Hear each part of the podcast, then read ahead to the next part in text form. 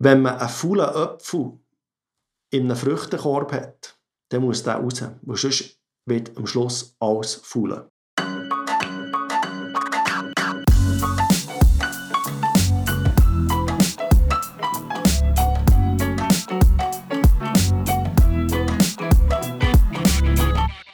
Hallo zusammen, willkommen zurück zu einer neuen Episode Manager Differently mit dem Nummer 14, wo ich über den Teambuilding-Prozess reden Warum ist aus meiner Sicht das ein wichtiges Thema? Weil ich in vielen Unternehmungen, aber auch in Projekten sehe, dass man dem Teambuilding-Prozess viel zu wenig Zeit einräumt.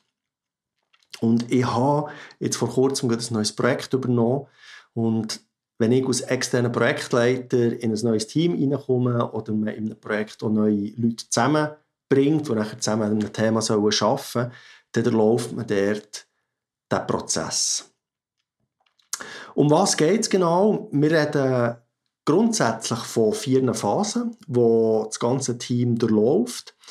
Ähm, die Phasen heißen Forming, Storming, Norming und Performing. Man hört in diesen Namen eigentlich schon ein bisschen daraus raus, um was geht es eigentlich da drin. Also anfangen tut eigentlich das Ganze mit der Forming-Phase. Da geht es darum, so ein bisschen sich lernen zu kennen.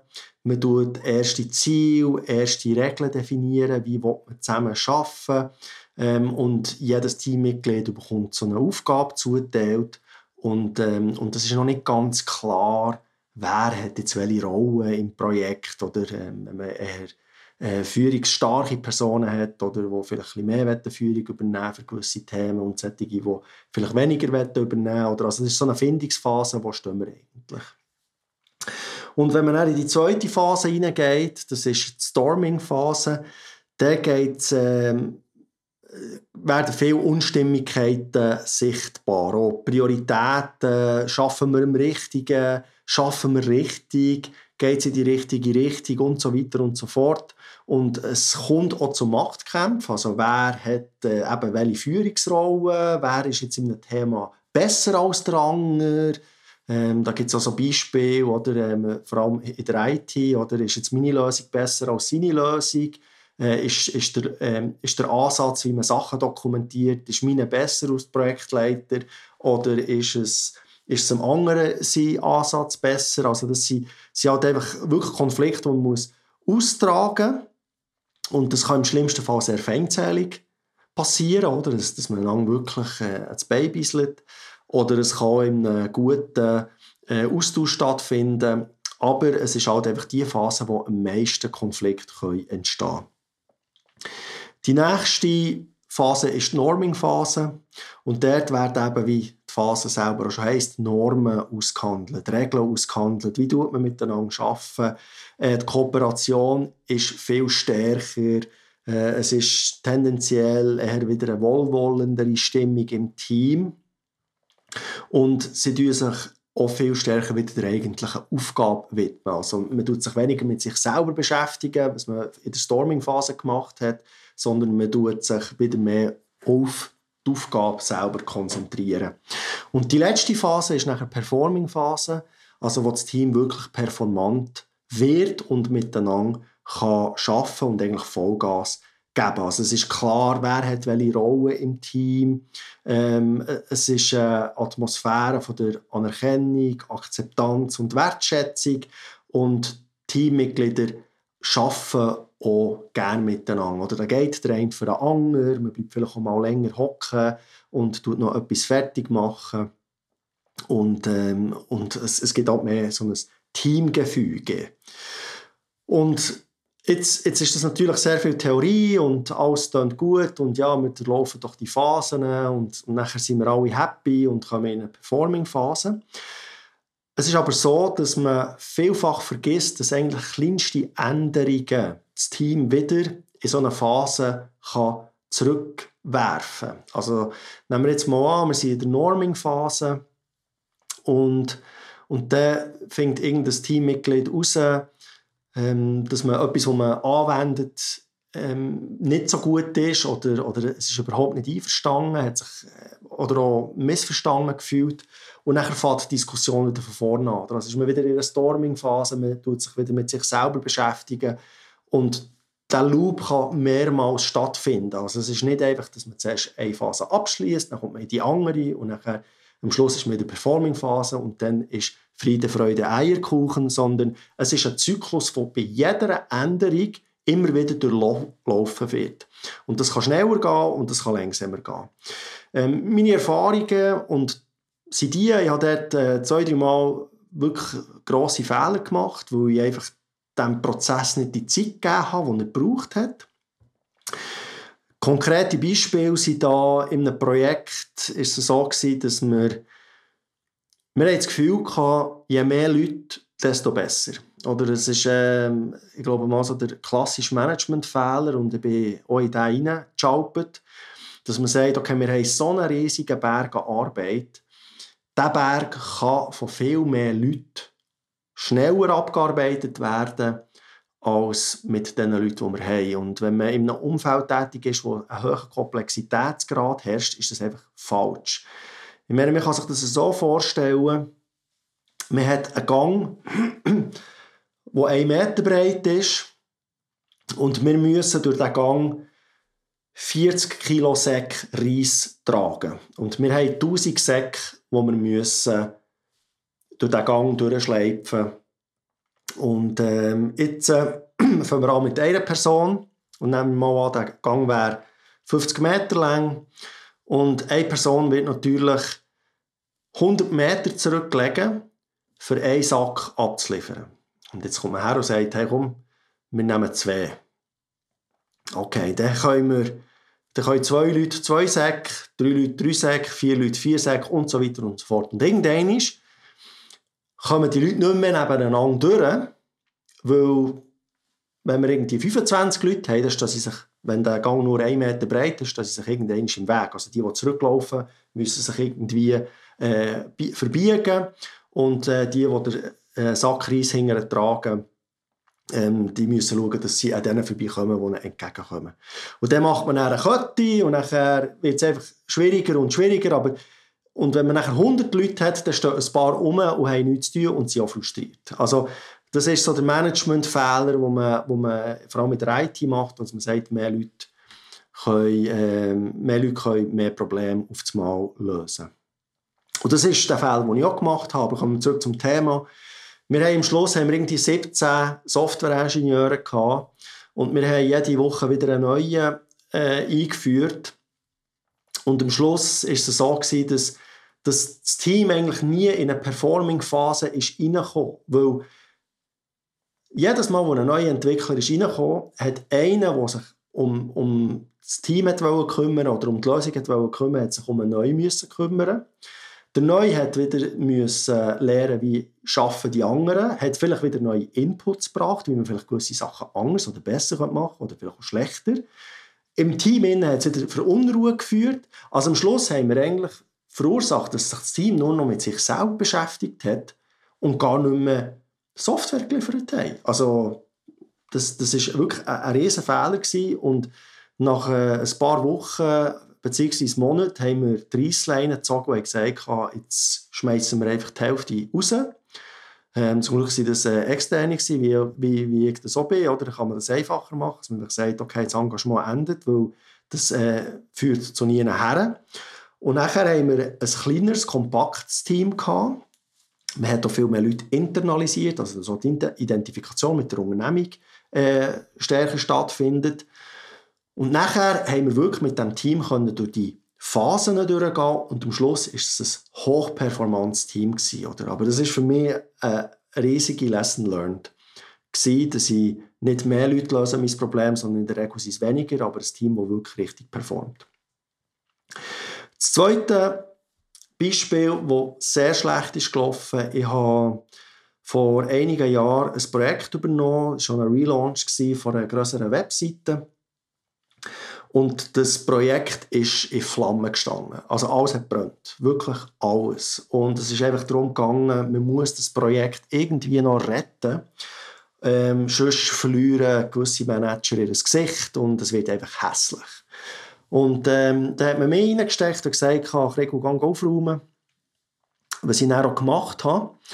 Aber was ich dort festgestellt habe, ist, ich war an den Daily Stand-Ups dabei, gewesen, ähm, einfach damit ich so ein mitbekomme, was läuft eigentlich. Und dann habe ich den Backlog angeschaut, was passiert dort und so. Und das hat mich nicht einmal so schlecht gedacht. Also eigentlich, eigentlich noch gut. Und ich habe irgendwie nicht nachvollziehen was ist hier falsch, dass wir nicht vom Fleck kommen.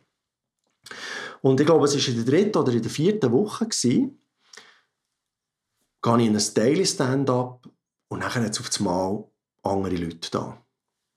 Und ich schaue so um und denke, ich weiß nicht, sind es jetzt die Lehrlinge, die kommen oder, oder was ist jetzt das? Und, und ich habe mal einfach keine Frage gestellt. Ich habe das passieren, das Daily Stand-up ist durchgegangen. Und nachher bin ich zu meinem damaligen Requirements Engineer und habe gesagt, du, was, was, was läuft da? Wer, wer, wer sind das? Da die zwei oder drei? Ich weiß auch nicht, wie viele das waren, vielleicht waren es sogar vier. Wer, wer ist das? Was machen die? Und dann sagt er mir, ähm, das, das sind die Neuen. Dann habe ich gesagt, ja, aber äh, was die Neuen? Er sagt, ja, das sind, das sind die vier äh, neuen Entwickler, wo, wo sie kommen. Und äh, in sechs Wochen bekommen wir nochmal neue. Habe ich gesagt, also heisst das, wir bekommen alle sechs Wochen neue Entwickler von einem Lieferant ausgewechselt. Und dann sagt er, ja, das ist der Deal, den man mit dem Lieferant gemacht hat. Und der Deal war der, weil man sich keine Senioren Softwareentwickler leisten weil die einfach vom Tagessatz nicht in der Norm waren von dieser Firma, wo ich dann zumal angestellt war, hat man Juniors genommen und die hat man einfach alle sechs Wochen ausgewechselt. Also das heisst, das Team ist eigentlich alle sechs Wochen komplett neu gewesen. Und was passiert ist, ist natürlich, dass die äh, drei bis vier oder bis fünf Softwareentwickler, die neu sind, die haben natürlich immer wieder alles in Frage gestellt. Also die haben das Teamkonstrukt immer wieder in Frage gestellt. Also wenn man, ich sage jetzt mal, wenn, die, wenn das Team ähm, nach sechs Wochen irgendwo langsam an der Performing-Grenze gekratzt hat, ist alles über den Haufen geworfen worden und man hat wieder von vorne angefangen. Und das war fatal. Gewesen, oder? Und das war das erste Mal, gewesen, wo ich richtig hart in einem Steering-Komitee das eskalieren und sagen, das, das ist jetzt fertig, das machen wir nicht mehr.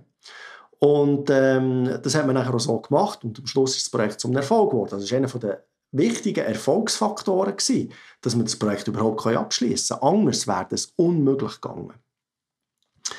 Also es waren jetzt zwei äh, schlechte Beispiele aus, aus, meiner, aus meinem Erfahrungsschatz. Also einer bin ich selber direkt beteiligt gewesen, wo ich einfach das Gefühl hatte, mit mehr Leuten kann ich mehr Probleme lösen. Und das zweite Problem, oder der zweite Fall war der, gewesen, wo man einfach immer wieder neue Leute hat gegeben und, äh, und das eigentlich der ganze Teambuilding-Prozess überhaupt gar nicht hat können entstehen oder man ist immer wieder zurückgeht.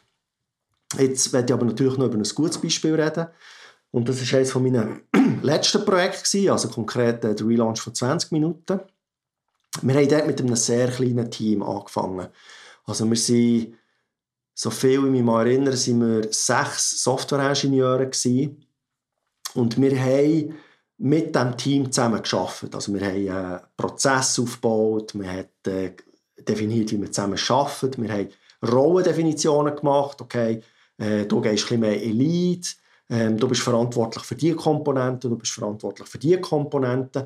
Also das Team hat sich finden und wir sind sehr schnell, weil sich halt einfach die Leute auch, auch haben und sie vor allem Vertrauen haben gewonnen, ins Management, also in, mich und in andere Leute, die in diesem Team dabei waren, sind wir sehr schnell in die Performing-Phase hineingekommen.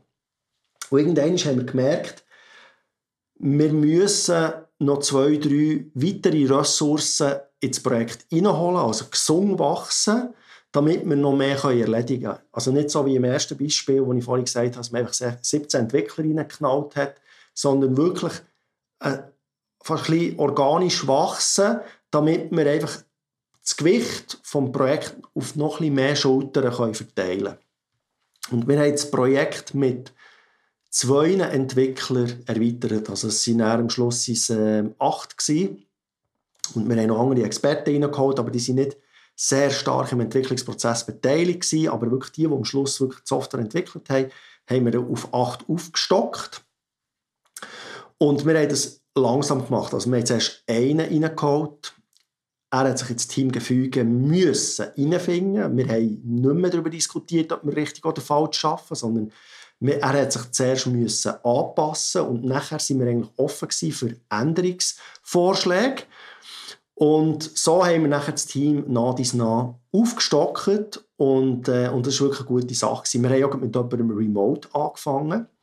Der Vorteil dort war, dass er unsere Landessprache redet. Also er wohnt zwar in Deutschland, aber er redet Schweizerdeutsch. Durch das sind schon mal kommunikative Hürden nicht entstanden. Oder wenn man muss das Team nachher von Deutsch auf Englisch wechseln, ähm, vom einen Tag auf den anderen, ist das schwieriger, als wenn man einfach zuerst mal so wie einen Test macht mit einem, der remote ist, aber immer noch die Landessprache redet und nachher nach dies noch aufbaut. Am Schluss haben wir dann das Team ähm, auf Englisch geführt, weil wir jemanden aus Schweden haben dazu genommen wo natürlich kein Schweizerdeutsch redet, ähm, leider, aber, aber wir haben nachher auf Englisch äh, das Team so können weiterführen und haben wirklich nach dies nach das können aufbauen. Und sind durch das eigentlich immer von der Performing in eine Norming-Phase zurück. Und nicht bis in die Storming-Phase zurück, was der Zyklus natürlich ähm, eindeutig verschnellert hat. Das ist so ein, bisschen, ähm, ein gutes Beispiel, wo ich, wo ich sage, ähm, von dem zehre ich noch heute und ich probiere wirklich eigentlich äh, Teamveränderungen möglichst klein zu behalten, sodass man eben nicht wieder zurück bis sogar in eine Forming-Phase zurückgeht.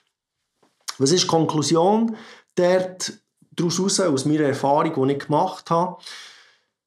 Ich glaube, einer der wichtigsten Faktoren ist, dass die Hektik im Teamaufbau kontraproduktiv ist. Also im ersten schlechten Beispiel, das ich erläutert habe, dort ist wirklich sehr viel Hektik im Projekt drin. Man war verspätet, das Projekt war schon viel zu teuer oder man hat sehr viel Geld verlochen dort. Und ich habe mich wie in den, in den Strom reinziehen und habe eigentlich nur noch gemacht, für möglichst schnell das Projekt irgendwie wieder auf die Bahn zurückzubekommen. Und das war ein, ein falscher Entscheid. Also ich hätte dort aus Externen müssen mit einer Ruhe reinkommen und, und, und dem Team mehr Zeit geben, bevor wir anfangen aufskalieren ähm, wie blöd. Oder? Und dort hilft halt einfach auch der Satz oder das Gras wächst nicht schneller, auch wenn man dran zieht. Wichtig ist auch, dass man den Prozess aktiv mitgestaltet und, und wirklich beobachtet. Also man muss nach am Team sein. Und das klingt jetzt vielleicht ein bisschen esoterisch, aber das meine ich nicht so. Oder? Aber man muss schauen, geht es den Mitarbeitenden gut, ähm, fühlt sich jeder gut, performen sie, können sie ihre Arbeit erledigen, sind sie happy mit dem, was sie machen. Und das hilft natürlich im Durchschreiten von diesen Phasen. Und was dort natürlich hilft, ist, im Teambuilding-Prozess auch so gewisse Rituale zu haben. Oder? Also ich rede jetzt nicht von einem Daily Scrum am Morgen, sondern noch vielleicht zusammen einen Kaffee nehmen, zusammen Mittagessen, einander vielleicht auf einer persönlichen Ebene lernen kennen. Das tut auch gewisse Hürden abbauen, als wenn es einfach rein geschäftlich ist. Bei Corona ist das natürlich viel schwieriger. Dann muss man vielleicht ab und zu mehr das Telefon in die Finger nehmen oder mal einen Videocall machen ähm, oder über Slack, hey, wie geht's und so. Einfach, dass man, dass man dort äh, spürt. Und ich denke, Corona hat in diesem Bezug viel größere Herausforderungen auf, auf frische Teams ähm, ähm, ausgewirkt. Dann, was ich auch wichtig finde, ist, man muss auf die Maturität der Mitarbeitenden schauen. Also, habe ich eher Juniors, habe ich eher Seniors im Projekt? Also ich denke, das Durchschreiten von diesen vier Phasen kann mit Seniors einfacher sein, es kann aber auch schwieriger sein, weil das sind natürlich ähm, festgefahrene Meinungen zum Teil. Oder? Wenn einer jahrelang mit seiner Lösung gut ist gefahren und auf einmal kommt ein anderer Senior und hat einen ganz anderen Ansatz, ist das Konfliktpotenzial eher grösser, als wenn vielleicht ein Junior einem Senior folgen kann und halt einfach das macht, was er, was er ihm sagt. Aber äh, ich könnte mir vorstellen, dass Leute, die halt schon häufiger auf irgendeinem Projekt geschafft haben und vielleicht nicht bewusst, aber unbewusst wissen, okay, jetzt muss ich halt mit dem dort kehren, dass wir, dass wir irgendwie einen Weg daraus finden und irgendwann sind wir nachher ein eingespieltes Team, dann könnte ich mir vorstellen, dass das bei, bei eher maturen Rollen einfacher ist. Dann ist es leider auch so, dass man halt einfach Querulanten, die den Teambuilding-Prozess aktiv stören oder sogar sabotieren, mit denen muss man mit dem nötigen Respekt halt einfach auch einen Weiterentwicklungsprozess starten und das ist in der Regel sich trennen. Also entweder verabschiedet man sich aus dem Projekt oder man verabschiedet sich aus der Unternehmung. Und ähm, dort sehe ich halt auch sehr viel Nachholbedarf bei gewissen Führungspositionen, dass sie halt nicht in den Konflikt gehen. Das ist ein, sehr unangenehme Gespräche, die man dort führen muss. Aber wenn man einen faulen Apfel in einem Früchtekorb hat, dann muss der raus. Weil sonst wird am Schluss alles faulen. Und das ist für mich eine wichtige Metapher, oder? dass man wirklich Leute, die halt einfach sich nicht integrieren und nicht in einem Team arbeiten und ihr eigenes Ding durchziehen, die haben halt in einem Team auch nichts verloren und dann muss man den Weg beschreiten. Wichtig ist auch, dass man gemeinsam auf ein Ziel herarbeitet. Also, wo wollen wir hergehen?